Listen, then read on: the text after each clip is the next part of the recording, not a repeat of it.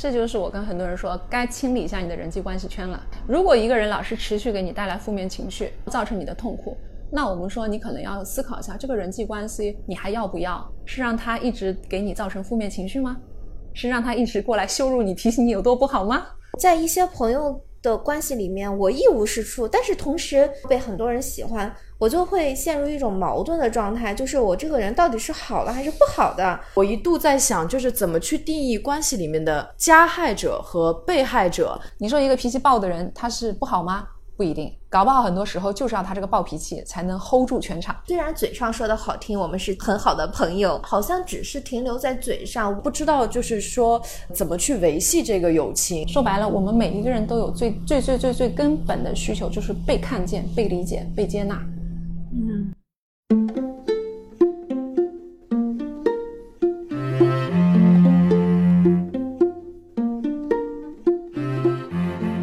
，Hello，大家好，欢迎大家收听二零四零书店 FM 的第四十六期节目，我是元英，我是玄机。二零四零书店是一家真实存在的精品书店，在上海和全国的全季酒店中。二零四零的意思是千里挑一，市面上每年大概有二百零四万种图书在销售，但是我们只把真正值得好书放在书店里，希望它们能够成为我们一生的阅读计划。那么我们二零四零书店 FM 呢，就是以接地气的语言解读精品好书的节目，有病但是有用。好书啊，真是可以摧毁破事儿的。比方说上期节目，我们三个人痛哭流涕的痛斥了我们的友谊困境。提出了问题，并且以我们自己聪明的小脑瓜儿各自提出了解决的方法。但其实人际关系的困境该怎么解决是有科学的理论依据的。本期节目我们就请到了上海同济大学附属东方医院的心理医生张璐佳老师。我们与他的缘分来自于我司新出版的心理自愈书籍。你可以生气，但不要越想越气。你可以生气，但不要越想越气。嗯。这本书的书名很有意思，所以念着念着就有一点嗯，想要多重复几遍，主要怕你们忘了，因为我们在节目过程中呢完全没有提这本书的书名。如果 Q 到大家自行代入啊。对对对，嗯，这本书它讲的就是人际关系疗法，而张璐佳老师作为将这个疗法带入中国的治疗师，自然要由他来写序嘛。而且张老师非常 nice 的接受了我们做节目的邀请，在愉快的聊天中，非常细腻的解答了我和玄机的各种问题。我相信我们的问题是，作为每个普通人都能遇到的头大问题吧。啊，不得不说，每次做心理疗愈相关的话题，对我们而言都有一种近水楼台先得月的那种福利感。力省几千，对对对，就借着工作之便，我们都能做一场心灵 SPA，就一下子就觉得眼前的问题和以前让我们头大的问题都不再是事儿了。嗯，所以再次感谢张璐佳老师，希望这期节目、这本书以及我们再次介绍了如何在国内找到心理治疗师的方法，嗯，希望这些都能帮助到你。开始吧。好，那我们先请张璐佳医生介绍一下自己吧。啊，好，那我介绍一下自己。啊，我叫张璐佳，我是东方医院同济大学附属东方医院临床心理科的心理治疗师。嗯，啊，大家可能对这个职业是比较陌生的。啊，但是现在这个心理咨询师、心理治疗师其实也慢慢进入到大家的这个熟悉的范围，就是针对大家的一些心理困扰啊，做一些处理。那么，在医疗机构做心理治疗师的话，可能我们还涉及到一个部分，就是可能帮助有心理疾病的人去康复。嗯啊，带有诊断的，比如说抑郁症、焦虑症、双向失眠啊，嗯，这就是我的。失眠也是病啊。失眠好像是容易引起抑郁的吧？啊，失眠我经常给大家举一个很普通的例子，就好像你怎么知道你感冒的？流鼻涕，对，嗯嗯，这就是我们说的啊，因为感冒了，你会有些症状表现。那么我们说你情绪上出了问题，他一定会给你一个预告，或者说一个提示。那很多人表现就是在失眠，嗯嗯。当然，我们说失眠这个问题，因为涉及到一个身体上的一些可能其他方面的问题，所以我们最好就是说建议去做一些其他的排除。嗯啊，如果排除了器质性的问题，那我们说很多就是因为是情绪导致的。嗯嗯。呃，张文佳医生主要是做人际关系疗法的，能跟我们介绍一下吗？这个疗法，嗯，好像听上去很陌生。是的，呃，人际疗法这个其实是心理治疗的这个疗法之一啊，就是很多人也是问我们，哎，你你们跟别人聊天就能把人家治好，是跟普通的聊天有什么区别吗？那我之前也做过一个啊专访，就是给大家科普啊，心理治疗、心理咨询这个谈话是怎么达到一个治疗的这个效果的。首先，我们的谈话是有很多的技术含量的啊，可能跟普通的朋友啊、亲人之间的谈话是不一样，它是有很多的理论在背后作为一个支撑的。那么，理论就是我们说的心理疗法啊。然后，心理疗法呢，我们说有很多种心理疗法啊，可能到现在为止，我们说有十几种甚至上百种。大家最熟悉的可能就是弗洛伊德那个精神分析，嗯，对。然后我们之前还有做过那个 EMDR 的那个。眼动对，然后还有就是认知疗法，就是改变一些人的这个认知偏差。对对啊，精神分析可能更多的就是从原生家庭、你早年的经历去探索你一些潜意识的东西。嗯啊，然后包括解梦啊啊，然后还有就是可能从这个啊短焦，就是可能帮你去主主要就是集中去解决你的一些困惑啊，还有家庭治疗，就是从家庭治疗的角度去看看这个家庭怎么回事，为什么小孩会生病。啊，就它其实有很多不同的疗法来支撑啊。我们看这个人到底是哪里出了问题，是受到原生家庭的影响，还是说他自己在成长过程当中的一些认知产生了一些偏差，还是说他自己的很多的一些期待跟现实啊，我们说不是达到他的这个预期，导致他情绪上有一些问题。所以不是所有的问题都来自于原生家庭，他也有可能是在他在那个成长的过程中遇到了什么人、什么事才发生的一些心理问题，是吧？对的。所以有些人说，哎，我的原生家庭很幸福、很美满，为什么我还我还过得那么 糟糕？对的，对的。这就是为什么我们说心理流派有上百种，因为我们人太复杂了。他从一个家庭出生之后到他个体的发展，这个一系列，大家看这个生命周期，你很难讲说在哪一个阶段。我们说可能就会遇到一些问题，或者说哪些就对你造成了影响，嗯啊，那这也是我们要跟对方去探索，到底哪一块对你产生了影响，那我们怎怎么能够在我们的这个干预和帮助下，啊，让你去康复或者让你去调整，啊，让你这个心理的弹性更大。那么人际关系疗法它其实是其中之一，它是从人际关系的角度来切入的，精神分析是从早年的经历，认知是从你的想法切入。啊，然后家庭是从家庭的角度切入，那么人际关系疗法它就是纯粹的从你跟其他人的人际关系这个角度去切入，看看有了什么问题。那人际关系疗法，我觉得它现在特别适合的就是我们发现临床上面很多人来找我们的人，其实都离不开人际关系上面的一个问题。对比方说恋人之间争吵，比方说亲子关系，嗯啊，比方说可能跟同事、跟领导，包括可能跟原生家庭父母。你看，都是在这个关系当中，我们说有些问题，或者说自己解决不了，嗯啊，那么达到这个负面情绪不断的积累，所以说人际关系基本上啊，我们说是现在啊，我觉得非常好用，就是所有出现心理问题的人都逃不开人际关系上面的问题。对，而且感觉好像进入社会以后，很难再把锅甩给父母了。就好像很多事情你就不得不面对，都是自己造成的，你就好像都是自己举手投足，然后自己的一些决定和自己的想法，才造成了关系的恶劣或者是好坏。其实，在生活中是可以感觉得到自己是有在控制你跟这个人的距离，跟这个人的关系的好坏远近什么的，好像确实是一个很头大的，而且很影响情绪的一个事情。对的。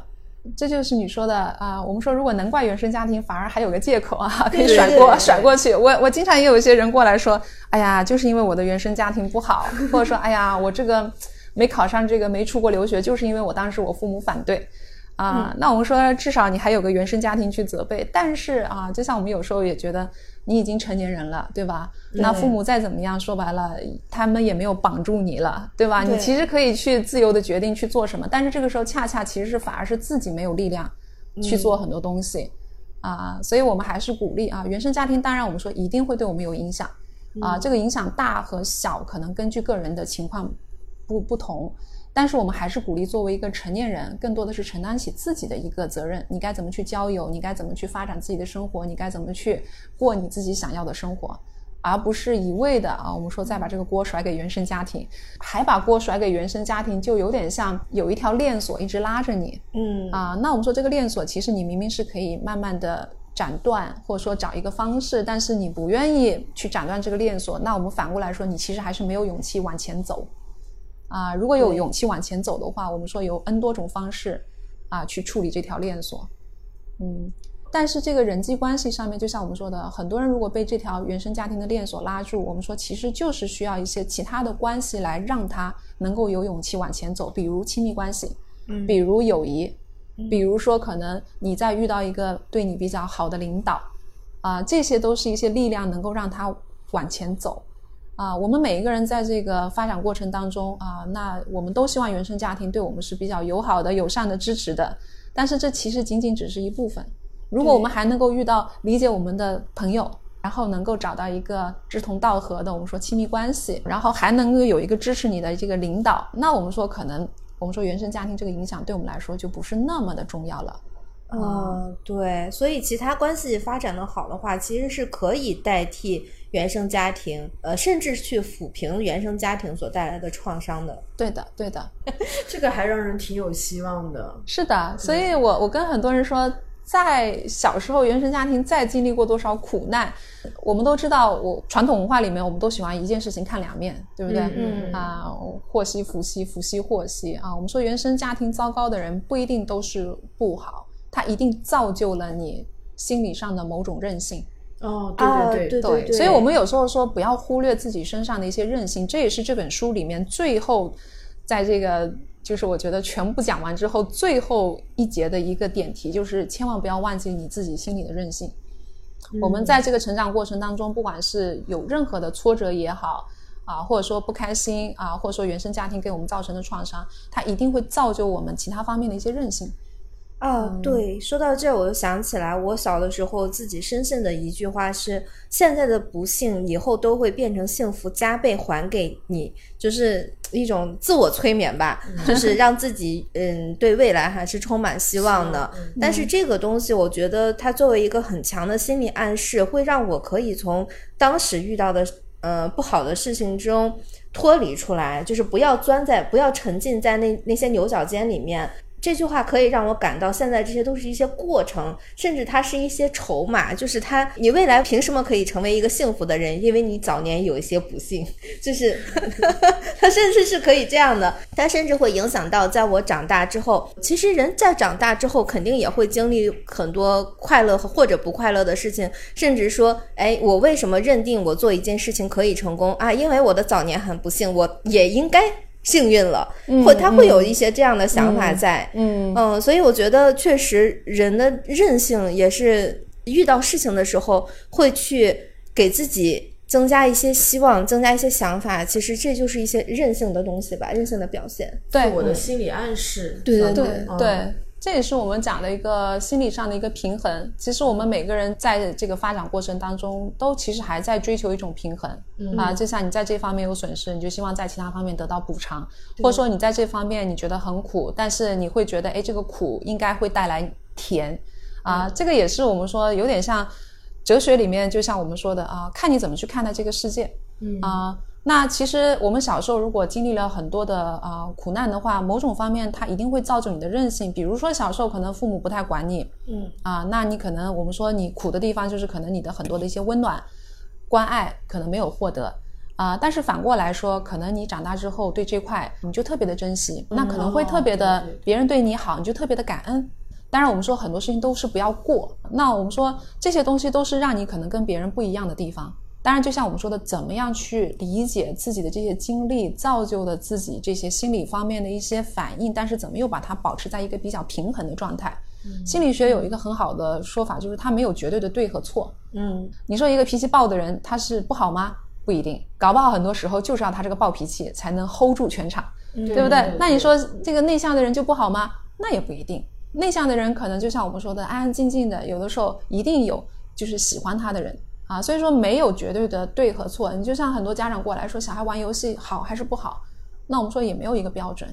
啊，更多的就是说，我们可能还是鼓励，哎，在人际关系过程当中给人的这个舒服状态。嗯啊，就像你的内向的人，如果找到也是差不多能够接纳和喜欢你这种个性的人，你们在一起是很舒服的。但是如果你一个内向的人找到一个就是要天天拉你出去玩、社交牛逼症这种人，那你就很不舒服。所以我们说人际关系里面也是要找到一个舒服的状态。嗯，找到舒服的状态，对了，你就觉得你自己也很好，别人也很好。但是在某些人际关系里面，就让你觉得自己也不好，别人也不好。啊，这就是我我觉得为什么 IPT 人际关系疗法就是能够让我们从这个人际关系的角度啊，去重新认识自己也好。或者说我们有没有什么方式让自己处在一个相对比较舒适的人际关系状态当中？否则天天难受死了。嗯，真的，真的，真的，因为我在上一期我们说到一些友谊困境的时候，我会觉得说，在一些朋友的关系里面，我一无是处，但是同时，呃，因为我们做在做节目嘛，所以又同时又被很多人喜欢，我就会陷入一种矛盾的状态，就是我这个人到底是好了还是不好的？为什么在我身边亲密的关系，有的人觉得说，哎，他原因特别好，但是有的人就会觉得说你特别糟糕，他会一直在否定你，你就就会觉得应该是去关注一下这种有毒的亲密关系，让它变得好一点，就是让这段就是让你不舒服的关系让它变得舒服，还是应该不要这段关系，去接近只让你觉得舒服的关系呢？嗯嗯。这个问题非常的好啊，我们人际 IPT 就可以完全解决你这个困惑。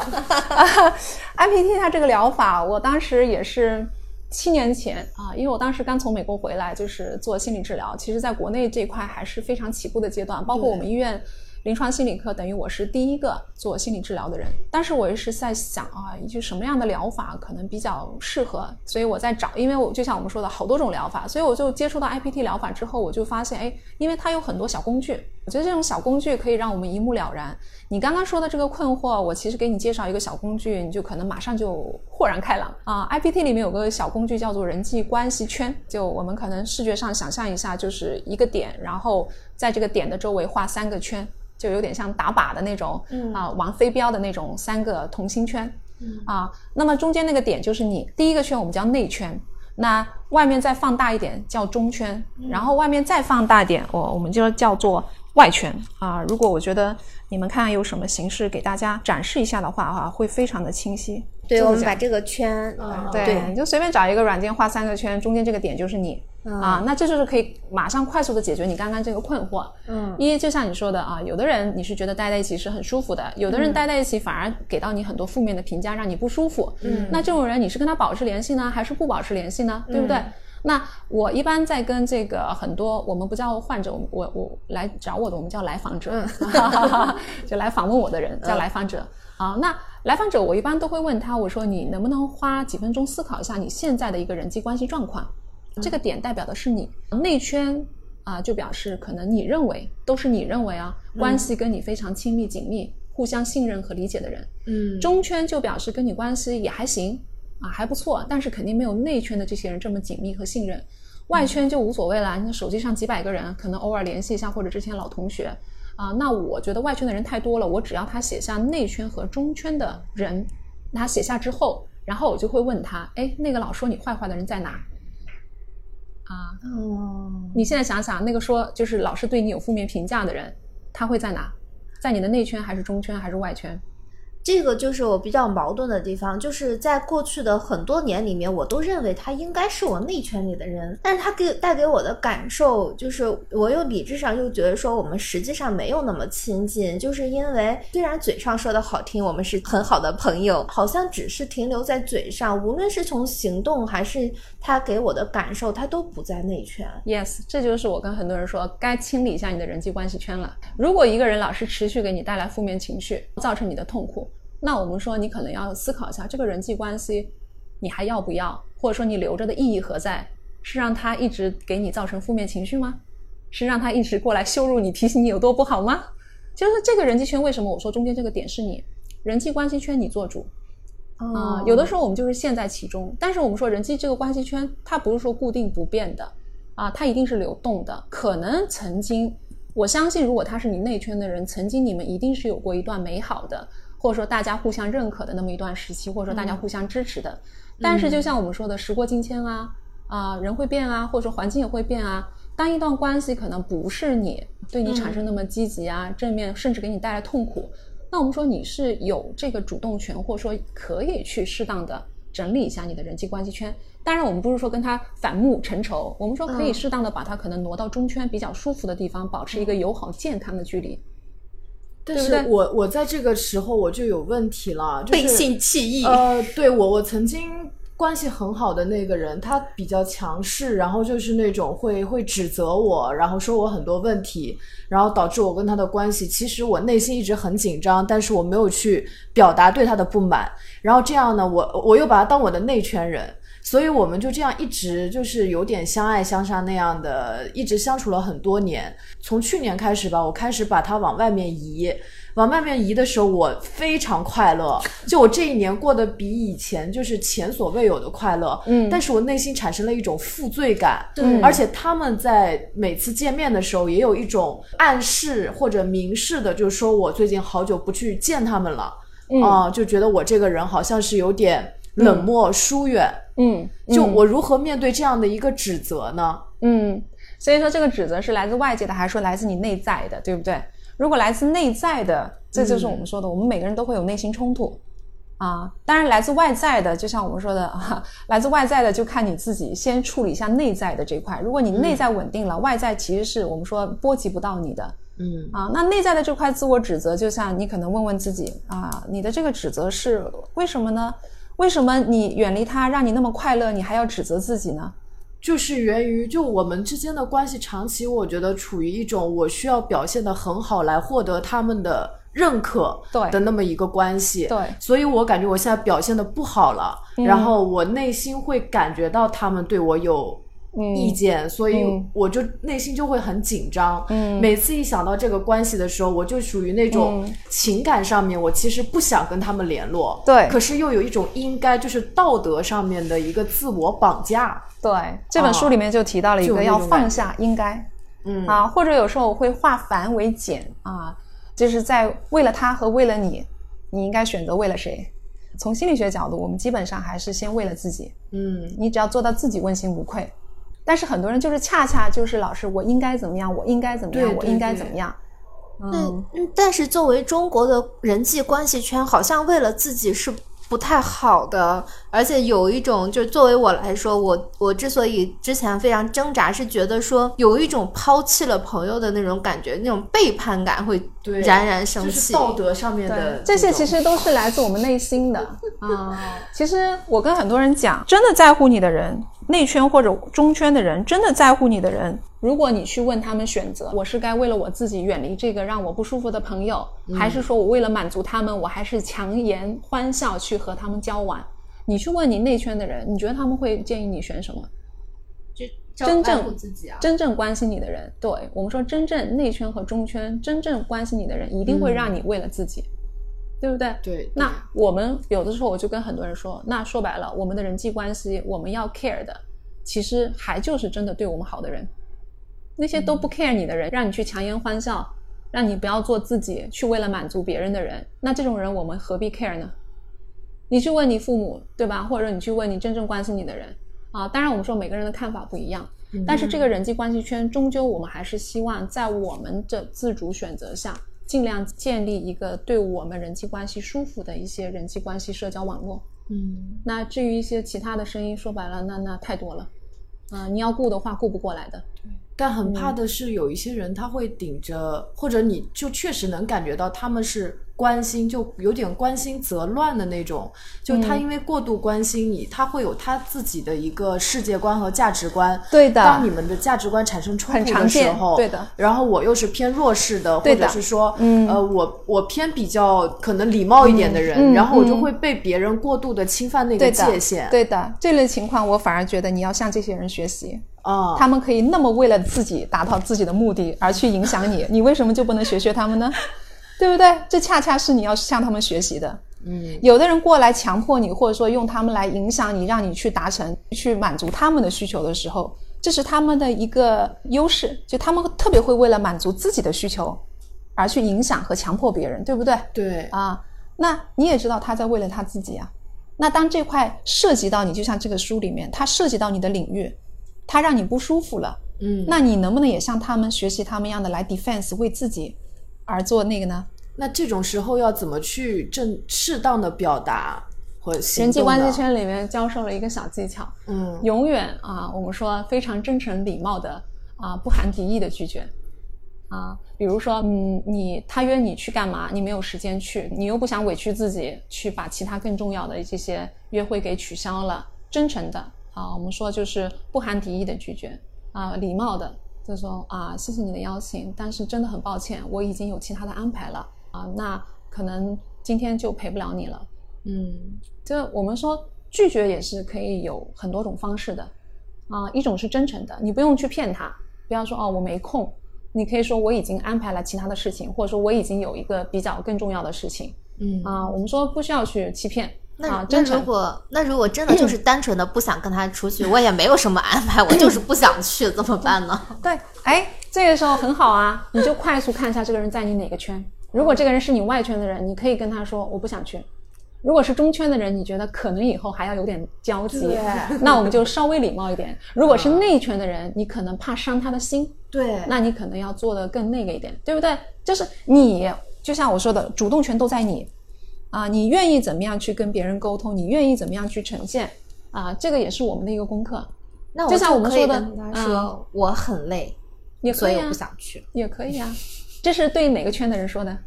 内圈的可以啊，中圈的话，感觉总还是要编一个理由呢。今天身体不舒服之类的。对的，其实这就是一个中国古话：见人说人话，见鬼说鬼话。嗯，这句话不一定是坏事儿，就说明你可能要在不同的情境下去有不同的应对方式啊。当然，就像我们说的，做到真诚就好了。你是真的累了，我相信内圈的人会体谅你的。如果真的内圈的人你还是强迫你，哎，没关系的，去吧，那说明他根本就没有体谅到。你很累，所以他不应该在内圈，他应该在中圈。他可能在内圈，但是你对这个人要有更深的了解，就是可能他在这个体谅方面可能欠缺一点。那你下次就知道啊，可能没关系，对吧？他反正不体谅别人这个累不累，那你反正该拒绝还是拒绝。他 get 不到这个没关系，嗯，对不对？就你还是要根据对方的特性啊特点。我们其实真的细想起来，内圈和中圈没有多少人的。嗯，不是说好像你应对不过来，而且尤其是如果你从一开始，为什么我觉得这个圈，我在跟青少年开始工作的时候，我都会给他们去介绍这个圈。我觉得越早啊，能够意识到这三个圈的存在，越早去建立自己舒适的人际关系圈，我们说越没有挫折。就怕有的时候我们这个圈已经存在了，然后你突然看，哇塞，好像很多问题在里面，我们还得花很多时间，慢慢的、慢慢的去整理和清理。嗯，哦，还有就是这些是。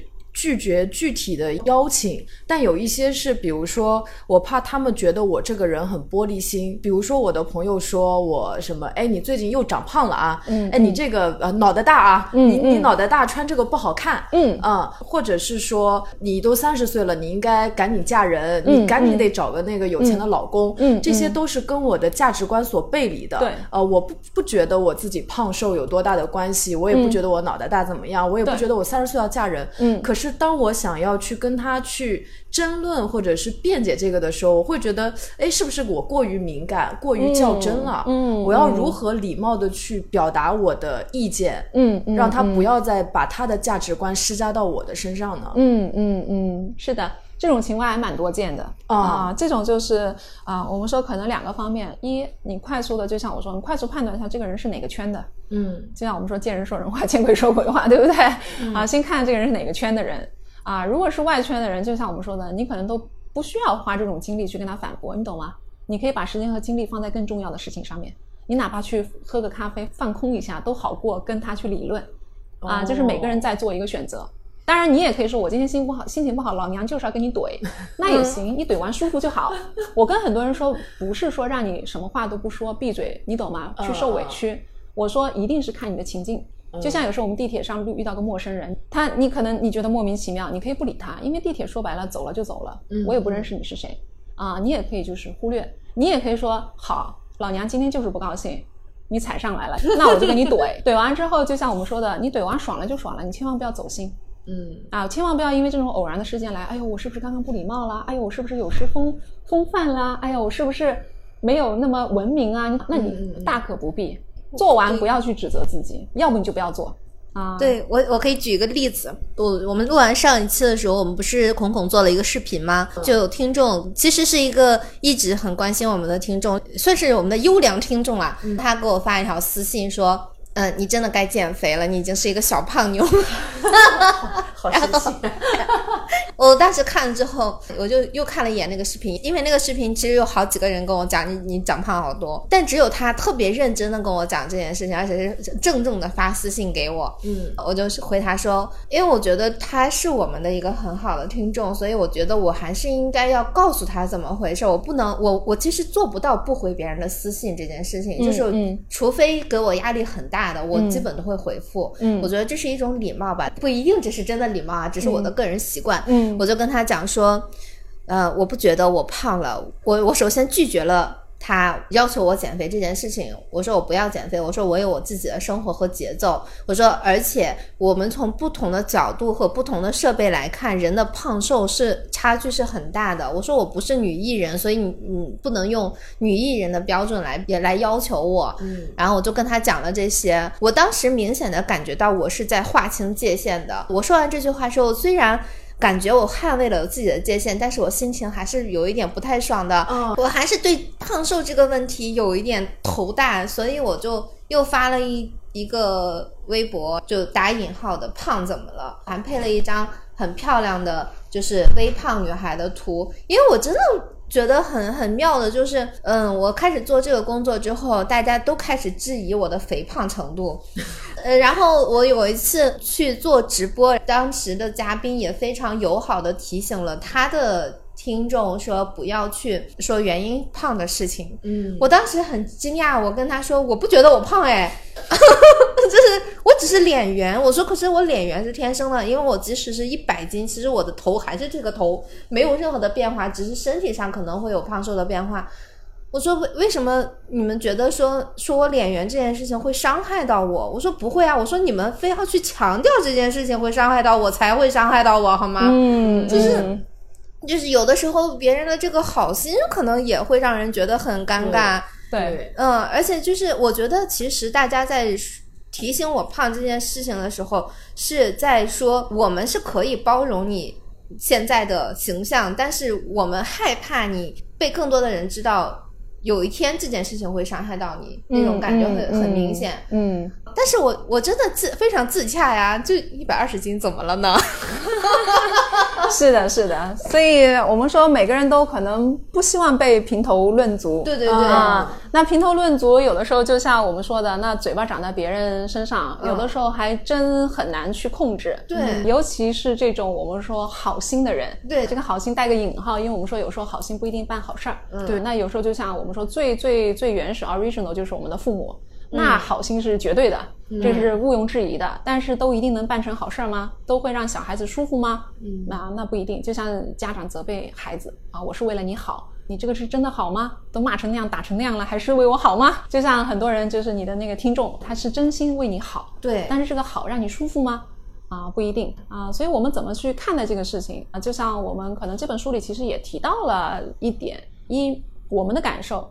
和对方的所谓的他们的一些认知感受，那如果你看到这个问题不舒服的话，我们首先可能第一个反应，哦，原来我们的认知这么不一样，哦，嗯，从这一点方面，我们就可以觉得，哦，原来你是这么想的，哦，原来你对胖瘦还有这个标准，哦，原来你觉得我胖，啊，但是这个时候我们快速反应一下，我是这样觉得吗？我不觉得，那我们说马上就像你说的分清界限，这是你的问题。你抱着这种胖瘦的眼光去看在这个世界，我尊重你啊，但是不好意思，就像你说的，那是对你你评论我，我也不舒服 啊。这个时候就像我们说的，嗯，可能表达我们的这个不认同就可以了啊。那至于你去怎么看待这个世界，你的人生观、你的价值观，你去怎么看待女性，可能这是他的领域，他可能需要，就像我们说的啊，他自己有没有意识到，那可能是他的问题。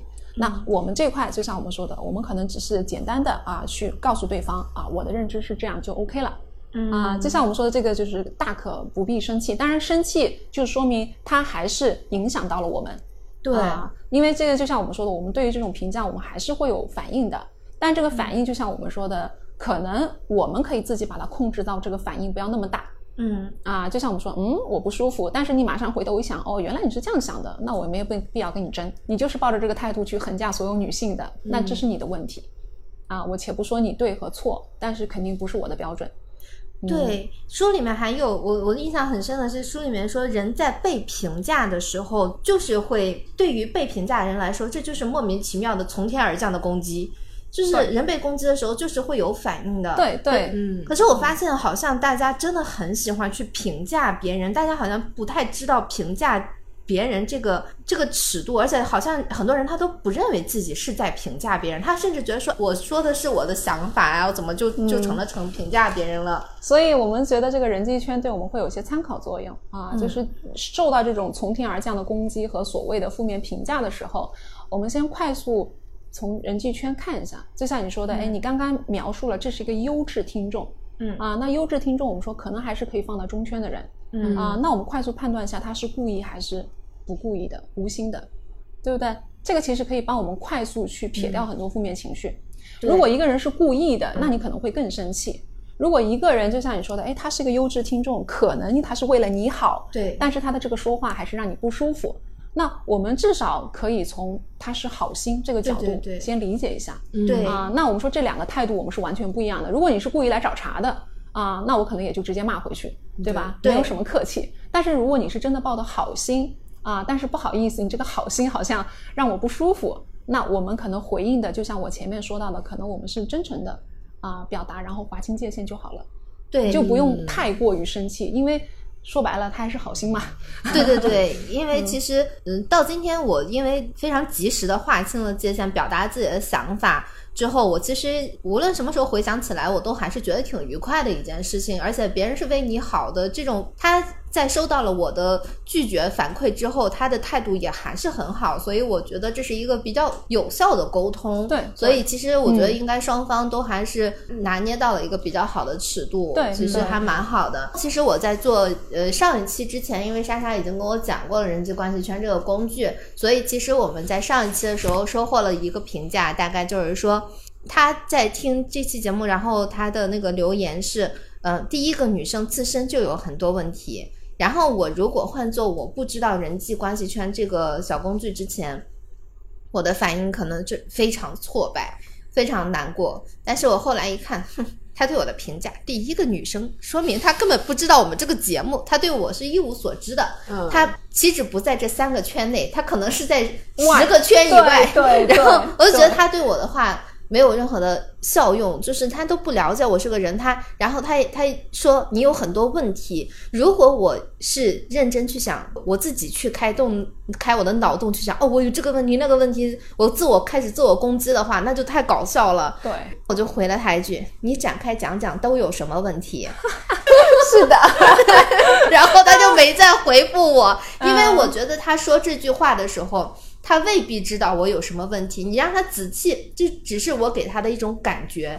我给他的感觉是我有很多问题，你让他真的从这个感觉走到逻辑，让他真的去罗列到底有什么问题的时候，他可能自己也懵了。哎，那他到底有什么问题呢？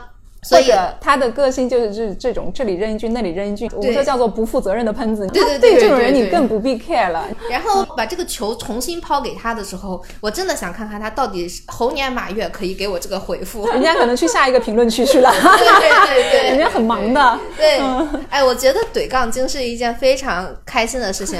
当然，我我我那个女生她在外圈之外。对对对，呃，上次还有一次怼杠精让我很快乐的经历。有一个人他在我们的下面回复说我们的普通话不太好，说我们说这个这什么什么什么不分，记不清楚了。然后我就去翻了一下他的主页，其实人在。互联网上，他就是有足迹的，他的足迹可以暴露很多东西。我就看他花钱买了二百节情商课，我就回他，我说你上了二百节情商课都没有学会怎么说人话吗？啊，快乐。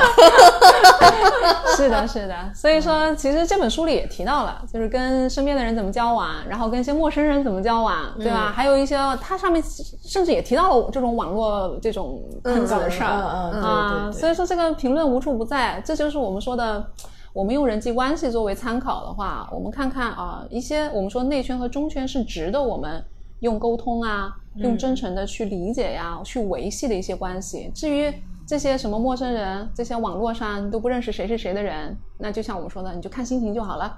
对吧？你就千万不要自己生气。对对对，你想去怼就怼，不想怼，觉得有更重要的事情，那我们就去忙其他的事情。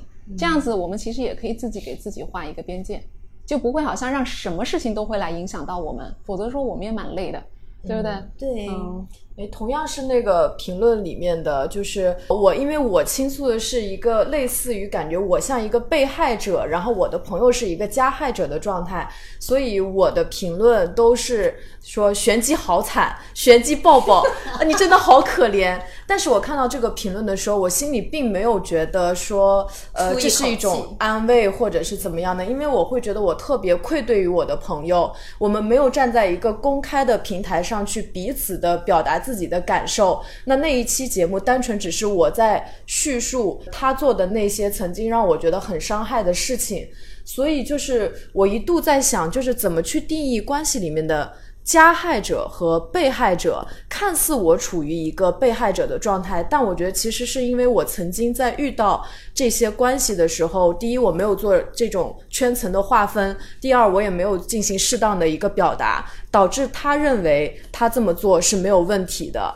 他一直在强势的输出，对对，就产生了这样的一个情况。甚至我在最后在进行这样的阐述的时候，他都不知道，他一直觉得我是他特别亲密内圈的朋友。可是我已经不知不觉把他放到外圈去了，所以我并不觉得我很可怜或者我很惨。对，啊，我反而觉得他也挺可怜的，因为他肯定有一种我背信弃义，然后多年好友竟然在背后这么说我坏话的一种感受。嗯，所以就是怎么去定义这种关系里的加害者、被害者呢？嗯嗯嗯，因为大家可能都会去区分，哎，这个人好可怜，那个人就是好霸道，怎么怎么样的。嗯，这个这种关系，就像我们说，关系里面也分很多种模式。啊，我说一种追，一种逃啊，一一一种闷葫芦，一种话多啊，就像你说的一一种受害，一种加害，嗯，啊，关系里面其实还是有蛮多种的，但是我们强调最健康的啊，最平等的，还是一种平等的关系，啊，就说白了，两个成年人建立关系一定是自愿的，互利互惠的，啊，舒服就在一起，啊，不舒服我们有 N 多种方式，啊，就像我们说的，可以待在中圈，待在外圈，啊，不一定非要虐来虐去。那就像你说的啊，你你很明白你自己这一块，就像你说的，可能你你不是特别的容易去跟他沟通去解释，对，那导致对方可能就像我们说的，哎，形成了一种你们之间你跟他这种特定的一种关系模式，嗯，就是很多事情你懒得解释，对，那导致他可能要强势的来啊告诉你，或者说来来 push 你，那这个时候就就像可能我们说的啊，那这种模式导致你不是很舒服，所以你就想跟他保持距离，嗯，其实这都是你自己的选择。啊，那我觉得问题就是，可能你想不想让对方知道？嗯啊，如果你想让对，如果你想让对方知道啊，那你可以去跟他，我们说找个时机比较好的时候，真诚的去谈一次。嗯啊，你说我想跟你聊聊我们的关系。嗯啊，你说其实可能你可以用人际圈，你说可能之前我们是内圈的人，你说但是可能现在因为各种原因啊，你说我觉得跟你保持这样的距离是最舒服的状态。嗯啊，让他知道一下。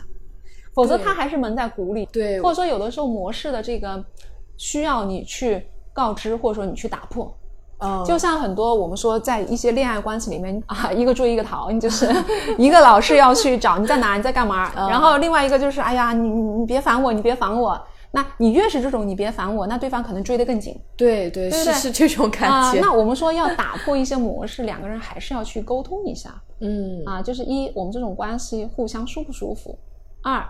可能有一方要提出一种改变，那另外一方他知不知道？嗯啊，我们说就怕你在做很多东西的时候，对方不知道，那可能这个误会呀，包括可能很多误解呀，就会慢慢的产生。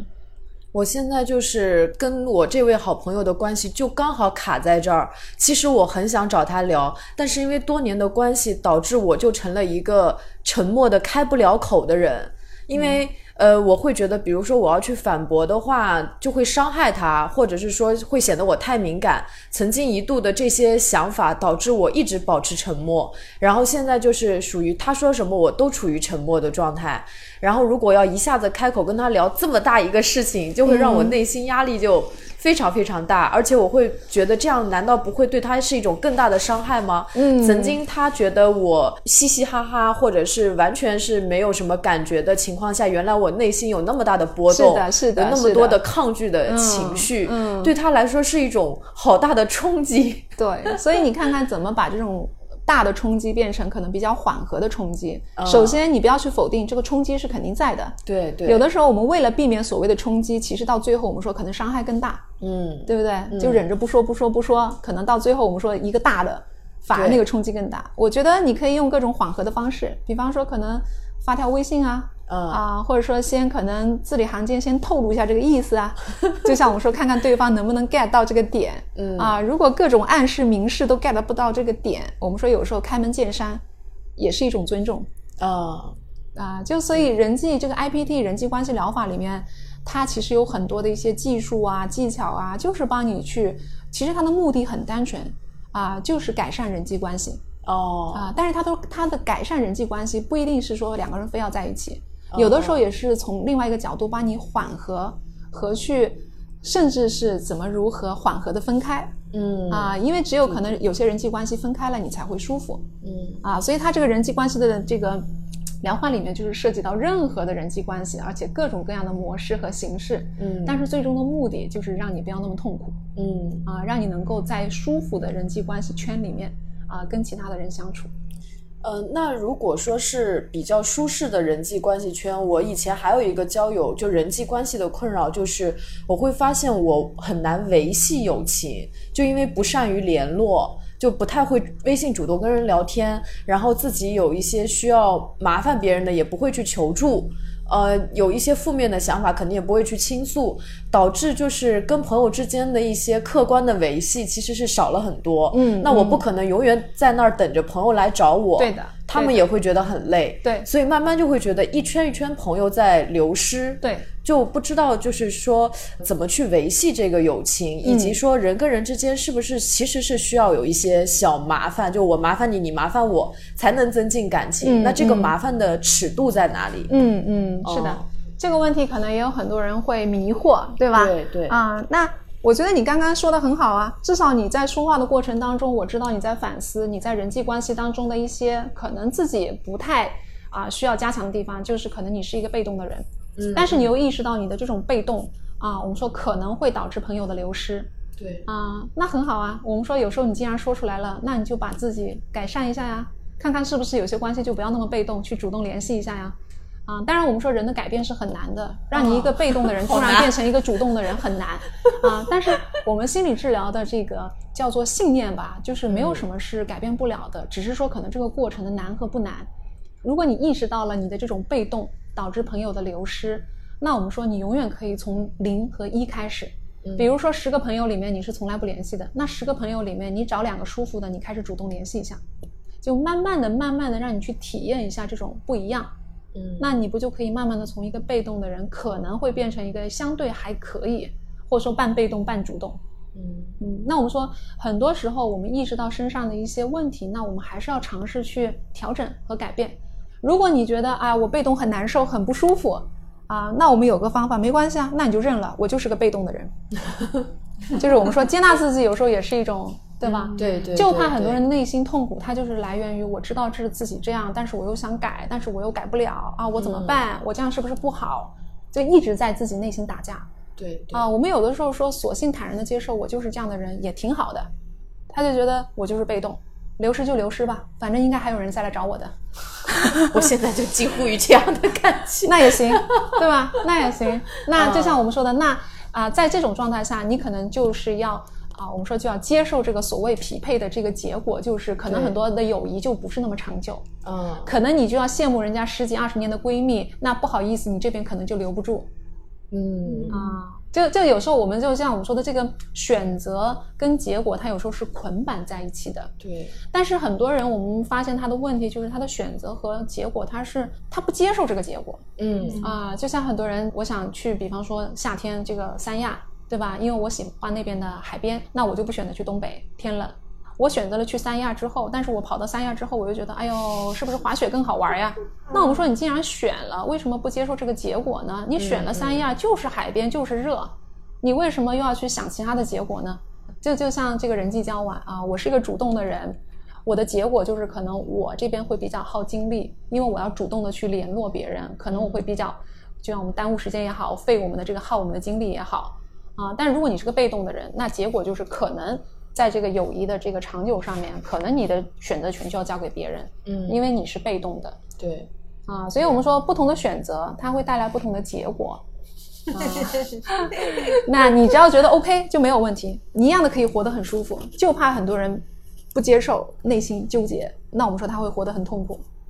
嗯，我我跟他的情况刚好相反，就是我是那种呃很容易建立中圈和外圈关系。但是想要进入我的内圈，需要花很长很长时间，大概不仅要经过时间，也要经历事件。嗯嗯嗯。然后我在中圈和外圈的环境下是可以表现的比较亲和呀，然后比较能聊啊，甚至是我以前甚至觉得自己是有义务不冷场，就是让大家有好的体验的这样的义务的。但实际上，我的内心又非常的孤寡和冷漠，就是对，这就是我们说失衡了。对，很多人会跟我们说：“哎呦，可能在外面反而好相处，怎么到了可能就像有一句，经常有很多人说，可能把好的一面都给了别人，反而把最暴躁和最不好的一面留给了家人，就大概这个意思啊。那我们说，其实还是你的精力失衡了。这个人际圈，我们说其实很简单。有的时候我让来访者画人际关系圈，我会发现他有好多人放在上面，啊，那有时候我就会问他，我说 哇塞啊，我就开玩笑，我说你这一个人每个人就二十四小时，你有这么多精力维护那么多人的关系吗？啊，所以有的时候也是我们的选择，啊，我们可能就像你说的，可能你有这种义务和责任，觉得我必须要 hold 住，或者说要不冷场，我要去社交，我要去满足每一个人，对不对？那反过来说，这种认知啊，它让你累不累？非常累。对，如果累的话，就像我们说的，永远我们都可以做调整。那你可以想想，我我有我真的是需要去让每个人都开心吗？对呀，一定要去维系这么多关系吗？啊，那为什么我可能反而内圈的人我就比较冷漠？这些人其实应该反而是我们最 care 啊，我们说最关心我们，而且是应该是我们最应该去花时间和精力去维护的关系，因为出了任何的事情。我们说外圈的人说白了，就像我们说的啊，不一定会给到你，但是只有内圈的人，如果你能够把他们放在内圈，一定是在你出问题的时候，最终会给到你支持和信任的人。嗯啊，我其实是对内圈的人更好一些，就是我我自己的感受是，外圈和中圈比较流于表面，就是表面的哈哈，就是我不太走心的。但是我对内内圈的人虽然走心，但是他们要有。经过一些事件的审核，就是我会感到有一丝尴尬的，就是这个审核的这个行为，我判定这个人能不能走到我的内圈，我肯定是要。看嘛，对，但是我又会觉得说看吧，这个行为有一点不礼貌。我会觉得说大家都是平等的人，然后我要去观察别人这件事情，好像搞得就很尴尬。就是观察，对，就是别人其实也是一片真心对你的，但是你却要去审核别人的这个真心和和这个人是不是跟你匹配，这个行为就让我觉得好像有一点评判他人的那种不适感。那你还是对自己的标准不太自信啊？不是所有人都可以进你的内圈的人，你没有审核，那别人怎么随意进来呀？对，但是但是当别人特别对热情的时候，别人已经很热情，别人已经表达就是你已经是我内圈的人了。对，那我讲一百个人都对你热情，你放一百个人进来吗？那那肯定不是嘛。对的，所以说他热情是他的事儿，我们尊重他，我们没有一个人不喜欢对我们热情的人啊。但是那么多热情的人啊，你愿意放谁进来是你的事儿。啊，我们当然要有一个边界和标准。就我你你去审核它，不代表你不尊重它啊。只不过就像你说的，你可能有自己的一些标准啊，你有自己的一些啊，就是谁可以进来的一些说白了审核机制对，因为我觉得其实某些时候我自己的感受是，就是如果一个人他能进入我的内圈，他基本上就是可以撒丫子随便奔跑的。如果我没有这个审核机制的话，放了一些不不舒服的进来奔跑，其实是会伤害到我。对的，所以在这一点你一定要，我们说一定要守住你的底线。那别人对你很热情，你怕对不起别人是吗？呃，有一种辜负感。对，但是我又觉得说，如果我勉强把他非常热情的放进来了，他伤害到我，然后我又要反击他，这反而是对别人的一种伤害。对的，嗯，这反而会让别人觉得说，哎，你都已经。你对你对我的这种热情是全盘是接纳了的，为什么你还要到最后大家搞得反目成仇？是是忍不住会想要攻击他。对，所以就是我觉得很多中国古话都很有道理啊，就像我们说的丑话说的前头一样的。嗯，这个只不过是你没有说出来，你是在内心在审核。就我肯定是丑话审核，对吧？你过了关进来，我随便你怎么样。但是如果你没有达到我的审核，不好意思，你再热情，我也不愿意你进来。这个是你的标准，不代表你对不起谁，或者说你辜负了谁，因为你对他造成伤害了吗？可能某种方面他觉得我对你那么热情，你没有回应我，对不对？那就有点像我举个很简单的例子，就像一个男生追女生，那个男生追的再厉害，这个女生一定要答应吗？哦，哦，忽然 get 到了，对对对对对，人跟人之间一定是有边界的，那人跟人之间的边界一定是就像我们说的，谁的圈谁做主，我们一定要有这个最基本的尊重。就像一个男生去追一个女生，他追的再厉害，他再喜欢那个女生，如果那个女生拒绝他，他是要尊重的。如果他还死乞白赖的去追，那我们有时候说，你说是谁的问题？哦，对不对？女生有女生的标准，你既然看到人家的这个标准，你还说我那么热情的追你，我对你那么好，你为什么不答应我？那我说道德绑架的感觉。对，那我反过来说，你为什么不尊重女生的标准呢？嗯，那就我们说他只是为了满足自己的需求。所以我忽然有了一个，就是第我我本来还有第二个问题，就是在。因为我怕别人发现我的这一份冷漠，所以刚开始的时候，在最初的见面的聊天中，可能会很难控制把控自己的一些行为和聊天的尺度，就是会过分热情，就是表演表演热情。但其实如果说接受了自己是可以有这个审查制度的，可以就是慢慢接触的话。其实就没有前面这个问题了，对的，就不会有这个表演的问题。是的，你就不会让别人觉得有反差了。所以我们说，还是真实的做自己。你就是怎么样的人，你真实的表达啊，就像你说的，你可能有严格的审核机制，你不会一见面就就就怎么怎么怎么样。那我们说很多关系，我们说一定是慢慢递进的，不是说谁突然就蹭的那个内圈的。嗯啊，那很多人说一见钟情，那我们说啊，突然就让他。进到内圈，我们说这个怎么说也是概率事件，嗯嗯啊，所以我们说人际关系一定是递进的，可能你偶尔一个什么机会遇到了外圈，对吧？甚至我们从可能同学开始，对不对？我们反正大家上学，哎，同学了，我们从外圈刚刚认识，开学了啊，然后慢慢的可能通过一些事件，哎，我们是不是约的一起去吃个饭呀？我们是不是一起约的做作业呀？慢慢的，哎，你觉得这个人聊得来，我们在中圈。如果聊了一次做作业，发现聊崩了，那我们说就中圈而已。哎，如果再通过慢慢慢慢，我们说，哎，就像你说的，你也得审核，他也得审核，两个人慢慢走近，他人际关系的交往一定是个过程啊。我们说，如果突然一个人就，我们说直接 飞降到你的内圈，我们说这个还是蛮危险的。哦，对对对，这个危险，哎，我就想到，就这个很北方，你知道吗？北方就是讲究 大家在对 第明明是第一次见面，结果大家在饭桌上全都，哎呀，咱们是兄弟，然后咱们是姐们儿，有一种强制性的文化，就是大家。一一开始就得是那种义结金兰式的那种那种交往，其实很就是压力很大，就是很危险。但是他们那种文化风俗，我觉得也还蛮有意思。可能他们这个内圈的门就是这么开开关关的。就其实他这个内圈。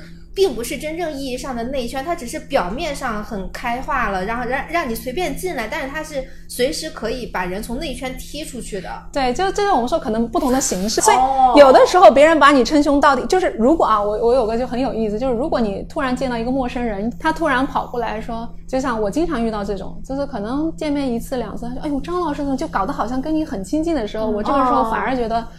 我的天呐，他的这个圈可能这个门是比较松的，随时他可能今天把你当亲妈亲爹，可能哪天你就跟他都没有关系了，对对对，因为他不会受到伤害，他这个圈本来就是这么啊，对他来第一次跟你称兄道弟，对我们对这种就是我们都不是特别了解的人，突然一下他对你那么好，我们说你不要真的觉得好像你就是别人的亲爹亲妈，可能对他来说他就是这样的，来来回回他不 care 的。我我觉得我们俩好像都是那种责任感非常强，就是觉得但凡我把你吸纳进了我的最亲近的人内圈里面，我就要有一种责任感，对对对。对，要陪伴，要倾诉，要。贡献所有的这种情绪价值，什么价值，就这种感觉，所以就会审核很严谨。然后遇到那种一上来就称兄道弟，以为他们跟我们是一样是严谨的人，然后就觉得，哎呀，那我是不是应该给他放进来？放进来以后就会觉得，哎呀，自己很难受。但是过两天，过两天就会发现就没事儿。对，过两天就发现其实人家早把你删了，对，或者人家里面有一百个人都来不及顾顾你。是的，嗯，哎，这种内圈非常松散的人是什么？原理呢？这种可能我们说可能又涉及到更核心一点的东西了啊，就是这个可能是另外一个话题。我们说，因为人际关系里面它可浅可深，可可可浅可深啊。浅浅的就是只是表面的一个所谓的三个圈啊，大家的这个标准不一样。在核心的话，我们说可能涉及到心理学里面一个依恋模式，就是能不能很持久的跟人建立一种连接感。你会发现，有的人他是可以建立一种连接感，而且能够去维系的持久的。有的人就很难建立一种持久的维系的连接感，他可能点到即止，嗯，他不太敢深入这种关系啊。对他来说，这种点到为止，点到为止对他是最舒服的。所以你也只不过是他其中点到为止的一个而已啊。但是可能有的人，就像可能你们刚刚讲的情况，你们你们对这种这种啊人际关系依恋的这种是很认真的。你们觉得依恋关系一旦卡上是要负责的，对啊，是是是要真心付出的啊。所以说。每这些我们说依恋模式是不一样的，有的依恋模式它不需要别人来卡卡他，他是害怕的。嗯啊，那我们说这个可能又涉及到很多原生家庭的关系了。啊，原生家庭我们就是最主要就是我们跟父母。啊，我们说如果跟父母能够建立一种连接啊，那我们说就像有点像你要依附在一个原生家庭的这种关系上，你是很舒服的，你就会很安全。我们说比较好的就是安全的依恋模式。嗯，你觉得哪怕风吹雨打，跟父母闹来闹去。他们是不会抛弃你，你也是可以依赖他们的，嗯。啊。但是有的人原生家庭，在他最信任的这颗父母的关系里面，他都觉得随时是崩塌的，啊啊，可能父母不要他就真的不要他了，嗯，给到他这种不安全感。那么他在以后建立这种人际关系里面，他是很害怕的，他不敢跟谁去建立比较好的依恋模式，因为他觉得这个人随时可能会离开他，不要他，那我宁愿不要，我就跟你点到即止。对，这可能是比较核心的一些问题了。所以我们有时候做治疗的时候，我们说可浅可深，浅浅的就是解决一些什么啊小两口吵架呀、夫妻关系呀、什么亲子关系啊、跟同事的关系啊、跟友谊的话题。但是如果再往下走，我们说可能还是有很多比较内在，就像很多人说挖挖挖挖的可能比较 核心。对，但是我们说不是很多人。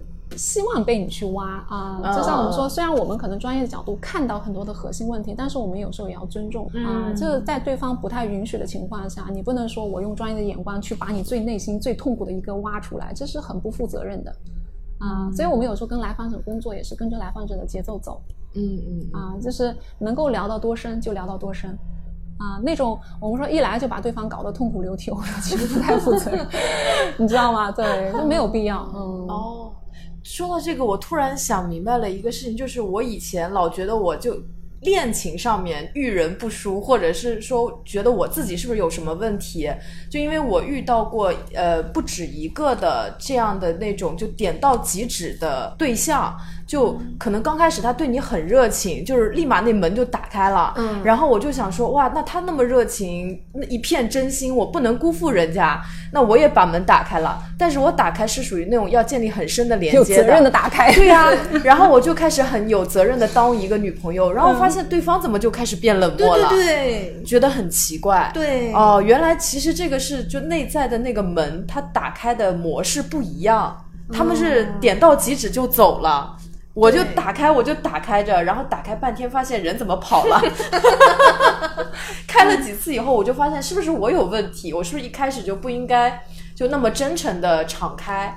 对的。啊，嗯，所以这个里面有很多的一些细节的具体内容，对不对？你们今天这样一听，可能就会，我们说心理学有时候它是个解释的学科，就是你突然会明白，哦，原来是这么回事儿。啊。啊！因为心理学它其实它的涉及面是很广的，嗯。啊，我们说心理学就是跟我们的所思所想，你就是三个方面，你的想法、你的情绪、你的行为，然后包括你在跟别人接触的时候给到你的这种各种各样的一种感受，嗯。啊。所以说你我们解释一遍之后，你就觉得哦，原来是这么回事。对，哦，原来他是这样想的啊。那我们说你能够去理解这些事情，你可能能够快速的去调整，就是哎，我是不是下次可以做到更多的事情来？一要不就自我保护，要不就去理解别人这种行为不生气，要不就是看看怎么去，如果是对我们关系比较重要的人，我们看看怎么去影响到对方，嗯啊，让对方也能够去理解到我们，就说把这个认知差距减少，嗯啊，就还是沟通。嗯啊，当然我们说这个沟通有没有必要？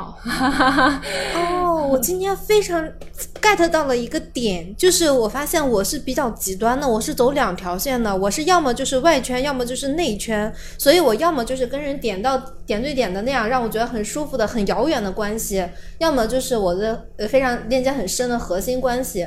对我来说，其实困难的是中圈。我觉得那种又不亲又不远的关系，对我来说是是最难搞的，所以我才经常处在那种这对于就是中圈的关系对我来说非常头大。就是我可以，我对外圈的人就是爱答不理的，我觉得也没有什么关系啊。所以其实可能每个人他的对链接的痛点都不一样。因为对我来说，亲密关系是很好解决的，就是都很快乐的。就内圈的我都我也觉得很放松，外圈我也觉得很放松。就是这种半干不尬的，你就是这个人你甩也甩不掉。然后你跟他亲也亲不起来的这种关系，是的，是比较难处理的。那那其实这个这种的，就其实是需要更多的时间去去让自己去找一个模式，是吗？对你找到你一个舒服的点啊，不管是我们说从表面开始，比方说见面的频率啊，说话的内容这个程度啊，你可以自己慢慢把这个标准建立起来啊。那建立在一个自己舒服的状态下，那你就像我们说的一切，我们还是鼓励你的一个掌控。你自己的一个标准和你自己的一个舒服状态，比方说，可能嗯中圈的人就应该比内圈的人稍微可能疏离一点，啊，没有内圈的人这么紧密，但是可能又比外圈的人可能稍微可能联系啊，或者是谈话的内容又可以多一点，啊，就你自己去找到这个平衡点，嗯，或者说你也可以说我好像对这块不太熟悉，那你目前空着也没关系，你自己知道就好。就像我们说的，整个还是来说，一我们像跟来访者工作，也是先让他自己先去了解和明白自己是怎么回事儿。我们并不会说你这个对还是不对，就是说告诉你，哎，你自己是什么个性的人，你对一些事情的看法是怎么样，在关系当中投射了你自己的很多的一些什么样的想法，嗯啊，然后看到了这些之后，哎，你的这个纠结和痛苦点是什么？你想不想去改变和调整？你要是觉得我愿意去改变和调整，那我们试试看。如果你觉得就这样吧，但是我不痛苦了，因为我看清楚了这个问题的核心是什么，那也行。哦，我今天真的看清楚了。我今天最大的清楚就是，原来我就是中圈困难症，就是我是一个只有内圈的人。对，就是我的外圈和内圈真的都处理的很好，就大家都很和谐。就是就是中圈，中圈是对中圈真的就是很破碎，非常破碎。对。所以，反正就就像我们说的啊，维护好自己的圈，怎么舒服怎么来，对吧？你的圈你自己说了算，对不对？只要你自己不痛苦就行。所以我们我们跟很多人工作，最终的目的就是让这个人本身自己不要那么痛苦，不要那么纠结，对不对？但是可能就痛苦的就是别人了。那痛苦的那个人啊，我就像我们说的，永远可以再去找我们呀，对吧？啊，如果他自己觉得痛苦，他可以再去找，对吧？找现在为什么我们说可能现在咨询师治疗师相对还是比较少，这个比例匹配来说，包括寻找的这个渠道也不是说那么啊方便。对啊，但是其实你像在国外来说，每一个人都其实我们说在成长过程当中还是要去见一见咨询师治疗师啊，对自己有个更好的了解。当然，我们说通过一些通俗的读本也好，通过自己的一些我们说现在网络那么发达啊，去认识自己，一定是我们说有帮助的。嗯啊，只有你真的了解了自己，你才知道怎么回事啊！你理解了自己，你才知道啊。我们说你同样也可以去理解到对方啊。那我们说说白了，所有的目的就是内心不痛苦。嗯，否则你这里纠结那里纠结，积累积累，我们说就很容易生病了。现在抑郁症、焦虑症的人特别特别多。对，那为什么呢？啊，我们说就是因为很多的东西没有及时处理，然后可能有时候又知道又不知道，最后就搞导致自己难受。那我们说得了。这个 抑郁症、焦虑的人，说白了都是还是功能蛮好的人，因为他就是有这个反思，他才知道痛苦嘛。有的人没有反思，他觉得都是都不是我的问题，全是你的问题。我们说那种我们叫人格障碍，反而是他自己没有意识的，就出了问题都不是我的问题，全是你的问题。那他也挺幸福的啊，对他不觉得自己有问题 啊，那他就不痛苦。啊，所以说跟他相处的人，你就跟他讲也讲不通，嗯，因为他从来不觉得是自己的问题，永远是你的问题。啊，那我们说这种人也挺好。但是你跟这种人相处，你会很难受，你就觉得说也说不通，对，就所以很多有时候来找我们的人，有时候我们说不一定是他，就是因为他在人际关系里面老是很痛苦，嗯，那你说真正是他有问题吗？有时候还真不一定，嗯，但是我们先要帮他看到怎么回事儿啊，搞不好对方这个人就是个人格障碍，让他很痛苦，那你看到了，你怎么去跟这种人相处？离他远点儿。对的，那我们说啊，珍惜生命，对吧？远离让自己这种难受的人，因为我们说没有必要啊。就是我们说人际关系圈，你其实完全是可以去掌控的。就像很多人谈恋爱虐来虐去，我们说何必呢？嗯，又不是天底下没有男人没有女人了。哎，但是他们会这么想啊，他们就会觉得说，如果不是这个人就不行。对，这就是他们的认知要调整。他们如果不调整这个认知，他们就很难过，他们就痛苦。这就是可能他需要去调整的地方。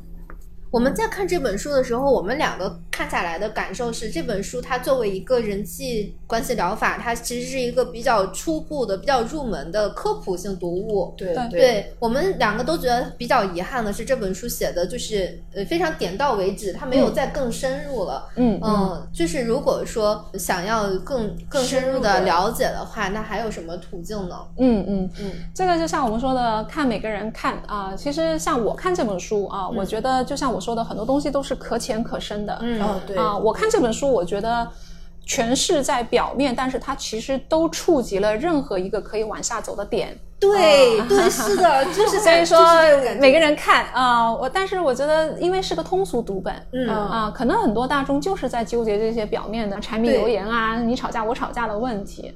啊，但是我觉得，如果啊能够通过这些表面的问题去深入的看到啊了解，或者说自己的一些内在的问题，当然我们说一定还是要可能找专业的人员啊，真的想要深入去了解自己，我们说可能这个还是一个非常专业性的。就像我说的，他这种谈话呀、咨询啊、治疗，它是基于一个还是非常一个大的技术含量的这个理论背后的一种谈话啊，所以不是说简简单单大家聊一聊可能就能解决的。啊，当然我们说看每个人的需求，有的人觉得我就把表面的问题解决，我就挺快乐的。但是有的人觉得我可能还要再深入。啊，那我觉得 对有这种深入需求的人，可能就去找一个专业的咨询师或者治疗师去聊一聊。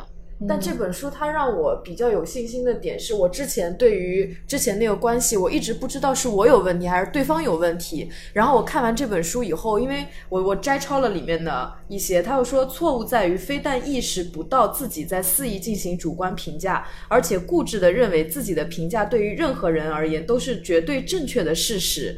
然后这样的话就有可能演变为臆断，这一严重暴行。就看到这些有理论依据的支撑的时候，我就发发现哦，那看来。不是说只有我有问题，对的，对，就会觉得，因为你跟朋友倾诉的时候，他也许会站在你这边，说你要远离这个这个朋友，他这样不行。对，但我会觉得，哎，那应该双方都是有，就一个巴掌拍不响嘛。但这个书看下来以后，我就知道，哦，对方的问题在哪里，就会很明确。对，因为它里面有很多小的案例，对，那些都特别好。这些案例还都还我我也看了，我觉得还是蛮平常的，基本上我们都会遇到的。对啊，就特别生活化。这本书里面全都是我们日常能遇得到的各种各样的人际问题。对对，而且这个我觉得跟文化相关啊。你看，因为我之前在美国待过十年，然后我觉得这个心理学的文化还是有关联的。嗯，西方人就说白了，相对可能我们说他的教育环境啊，他的这个文化背景不一样。在国内的话，我觉得可能中国人啊，包括我们的这个传统的教育文化，还是特别容易去反省，一遇到问题就在想是不是我的问题。啊，其实我们说有的时候真不是你的问题，嗯，所以就是当然我们说这个也是一个可能怎么说呢？就就像我们有时候父母啊，小孩子一一犯什么错，你懂吗？回来啊，妈妈他打我，很多母亲就说，哎，是你一个巴掌拍不响，是不是你惹了人家？人家你你你没有办法，我们就是在这个环境下长大，所以我们其实，在我们的这个环境下，其实特别容易去觉得，哎，是不是我有问题？对。但是这本书有时候恰恰就让你换个角度，有的时候还真不一定是你的问题。所以，我们能不能在这种人际关系的这个呃指导下，能够快速的先分清？就像你说这种评头论足，说你胖，或者说说你怎么的人，你先分清，这是不是你的问题？不是你的问题，对不对？是他来评价你，是他评价你导致的你这个不舒服，嗯，那就不是你自己本身胖不胖的问题，嗯，啊，我们先区分一下，快速区分一下，否则老是容易啊，就是我们说的，因为一旦被这种评论影响，我们就会有情绪反应，情绪反应为什么我们说很多的时候是愤怒？啊，就是还是觉得我没有被理解，我没有被接纳。嗯啊，那我们这种生气就还是一个说白了，我们每一个人都有最最最最最根本的需求，就是被看见、被理解、被接纳。嗯，其实这就是我们作为孩子从一出生就有这个需求。就像我们就希望被妈妈看到，我们哭的时候妈妈过来安慰我们，我们希望被认可。哦，我这个画的好，我这个一百分，我做很多事情我是希望被认可的。为什么学校里面我们都要做好孩子，要表现好，这样才会被看到。啊，所以我们其实根源上啊，当然作为我们说人的这个需求，我们就是希望被看到、被理解、被接纳。那有的时候评论我们，让我们产生情绪不好的时候，就是因为我们觉得你不接纳我，你没有看到我啊，你不认可我。对对啊，所以这块其实是我们最容易被激发到的一点。啊，当然就像我们说的，反过来我们用人际关系这个三个圈来看的话，外圈的人，我们你看不看我，其实我根本不 care。嗯啊，或者说我们如果一个我们说长大之后，我们一个成年人比较自我稳定的话，其实别人看不看到啊，能不能理解，其实没有那么重要了。关键是你自己能不能理解，你自己能不能接纳自己，你自己能不能看见自己。嗯啊，但是在这一块，我们恰恰有的时候很多人就有质疑，我是不是不够好？我是不是不够努力？对 我是不是没有达到别人的要求？我是不是对不起他？嗯啊，我们说这一块反而就是我们很多自己内在的一些纠结啊，虽然是外界 trigger 就是刺激到我们的，嗯啊，所以我们说一个稳定的人格啊，一个情绪稳定的人啊，我们说我们说是一个比较好的心理状态，但是不是说每一个人都会达到这个比较好的状态？我觉得看这本书多少能够帮我们了解，就是对方。的动机就是其就是有的时候我们要抛开这个问题不是自己的问题之后，我们要理解对方他对自己做这件事情说这句话他的动机是什么，他的原理是什么？对我们说行为背后一定是有动机，那行为当然也包括我们说话啊，就每个人说话他背后一定是有个动机的，嗯啊，他是来讽刺你还是来关心你啊？这就是你看你那个。嗯，所谓的优质听众说你这个胖的这个事情啊，他的动机可能他确实是真的想要友善的提醒你，嗯啊，这个动机是好的，所以我们先看到这一点，我们就没那么生气了。对对对，是的，只不过是他这个动机的这个内容还是让我们不舒服的啊。你这样一分为二，你就没有那么生气了。对对对，啊，比那种故意来挑事儿的人，可能就你这个小胖子，对，就好很多。嗯。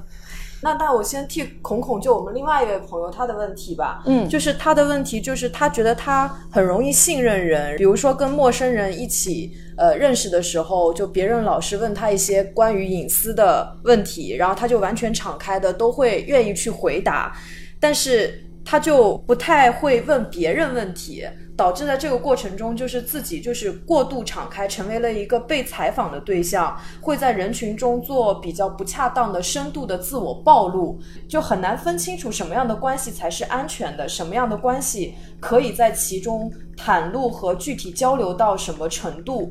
然后呢，这样的关系一旦发生以后，之后如果发生问题，就会有一种就是被人利用了的感觉。这是他的一个困惑。嗯嗯，首先啊，我们说恭喜他，他意识到了啊，就他意识到了这个对他来说可能是一个困扰啊。那么我们说，嗯，就是可以用这个人际关系圈啊。这个他说了一句陌生人啊，那我们说陌生人为什么我们分三个圈？三个圈他的交往和谈话内容应该是不一样的。嗯啊，那么如果是一个不太熟的人、陌生人跟他谈话，他可以把自己的谈话内容控制在一定的暴露程度，啊，比如说我可能仅告诉你我的工作，That's it，仅此而已啊。那你自己要守住那个边界，啊，就我举个例子吧，就有点像我们每个人都经历过的，就是你有时候去理发店理发，嗯，或者去做美容，嗯，或者去做美甲，对不对？相对来说，如果是一家新的店，你进去。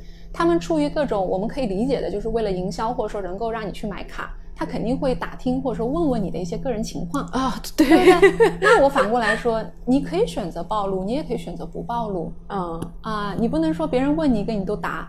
那我们说可能是你自己没有守住这个边界嗯啊，当然就像我们说的，你自己选择暴露多少。啊，暴露多少舒服的状态？如果你觉得不太舒服了，你可以收住，你可以就是我们有一个技巧，就是礼貌性的微笑。这我很擅长。对，他问你问题，你就礼貌性的微笑。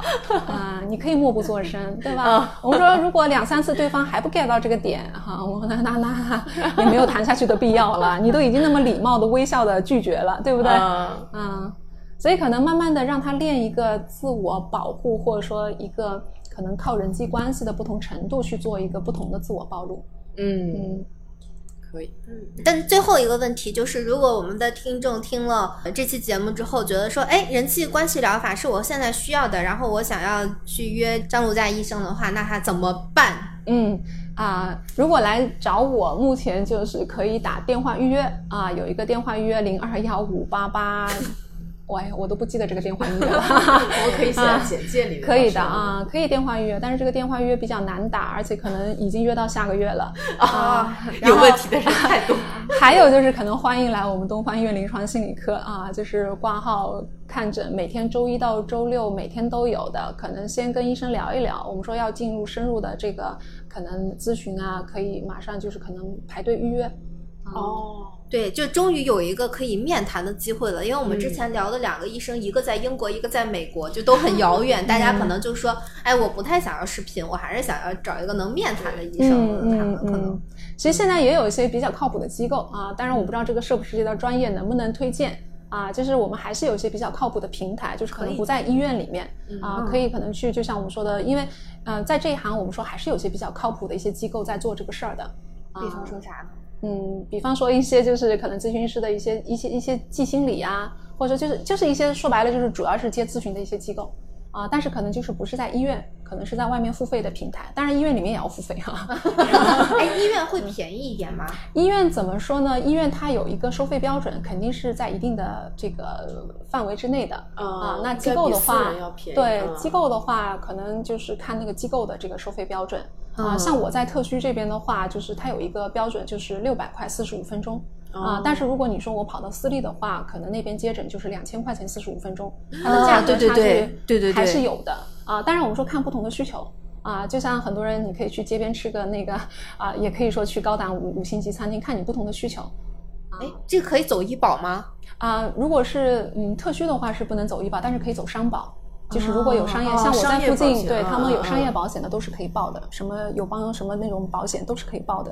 哦，所以买保险还有这个用处，就是心理就虽然别的大病用不上，但是心理总还是会有。对我有一个来访者，他就跟我说，他说张老师，他说我买的医保就是为了保证每年有二十次，啊，就他的医保他会包，有的就是说他商保，商业保险有的，比方说可能一年多少次，啊，他他买的那个保险，我听他说好像一年二十次。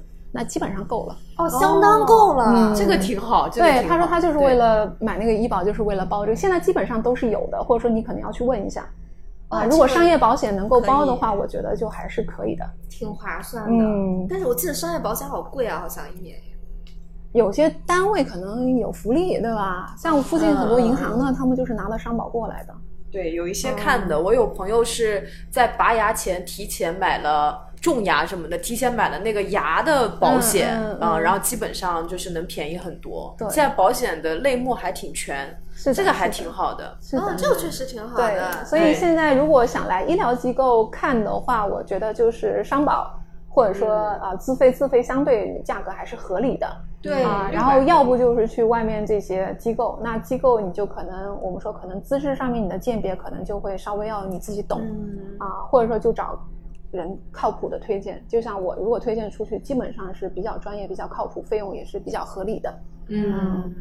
就还是有一些行业的一些这个这个，对对对对对，嗯。那今天我们应该在这期节目中也得到了比较有效的信息，一个是买保险，一个是可以来东方医院。对对对，来东方医院找我吧。可能虽然需要等，但是我觉得应该等的还是值得的。对对对，哎，那如果比方说我我现在呃我的初次治疗约约到了下个月。这正常来说不都是一个星期看一次吗？那我安排到了下个月，那我从下个月开始能否能保证我每周都能看一次呢？对的，那就会尽量保证的。啊，只是出诊的时间对出诊约的会比较长。对，为什么出诊为什么出诊需要等那么长？就是因为我前面接的人可能因为要每周安排啊，所以可能需要等过了一批之后再来。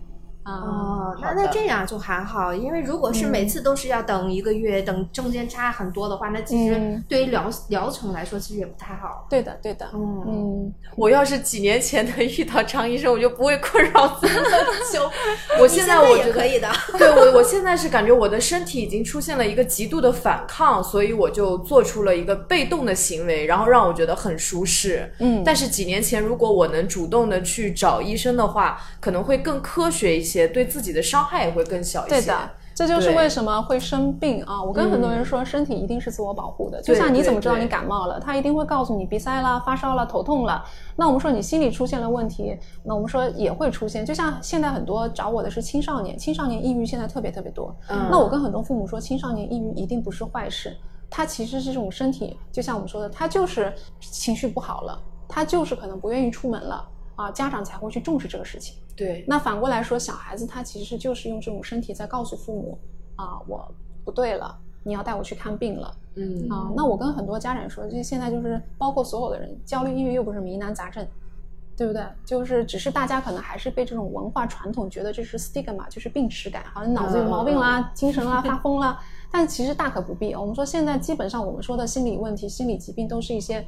不是疑难杂症，都是因为可能一些问题遇到的困扰导致常年积累导致的一个我们说需要去处理，而且越早干预越好。嗯啊，没有必要说等到这种说就是已经已经都不行了啊再来，因为它是会发展的，就像你的感冒，你老是不去治，它搞不好肺炎了，搞不好什么其他的问题都出来了。嗯啊，早干预早治疗。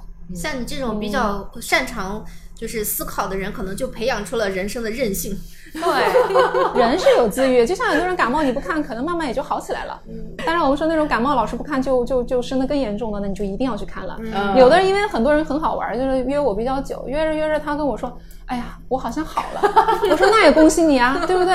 我又不是说你一定要来看我，我这边还人多，我觉得你不看我也是为我，对吧？省下一个名额啊。我说挺好的，他说我好了。我说那就好，说明你的自愈能力很强啊。这个这个很神奇，精神方面它好像也有一种自愈或者一种抗体的一个感觉。就我觉得我的精神变好也是突然某一天。然后过了那一个阶段之后，好像想什么都想开了，我们叫顿悟，对，就突然一下就明白了。对，所以我们做我们这行还蛮有意思啊。嗯，就很多有时候我，因为我现在在督导，就是给我们那些咨咨询师老师做一个就是那种督导，就是把握他们的专业水准。然后很多咨询师老师在跟我报很多个案说好的时候，我说有的时候就是做这行，有时候就是要避免一种自恋。因为你是在帮别人啊，那有时候你就会产生说啊，好像我我在帮助大家改变生活。我说一定要避免自恋。我说为什么？因为有的时候来访者好起来，还搞不好真跟我们的治疗没有太大的关系 啊！真的，就像有个失恋的女生，她很痛苦，她甚至抑郁，她不能出门，她跑过来找咨询。那你咨询做了那么多次，对她有用没用我不知道。但是某一天她找到一个男朋友，她什么都好了。啊，所以有时候就很奇怪，你懂吗？就我们说人生皆有可能啊。当然，你说你做的这几次咨询有用吗？可能也是有用的。但是能够把他救救出来的，可能就是那个男朋友。对对对，人生重新找到了那个啊。当然，我们说如果他核心问题不处理，可能跟下任谈的时候还是会有些问题的。嗯嗯。好，那今天就谢谢张璐佳老师给我们哎非常详尽、非常详细的，然后。讲述了人际关系疗法，而且解决了我们的很多问题，使我们可以从上一期的友情困境中真实的走出来。因为我们上期只是在提出问题，没有解决方案。对，现在但是 痛哭流涕。对对对，有感到被解决，省了一千二百块钱。谢谢张医生，谢谢张医生。嗯。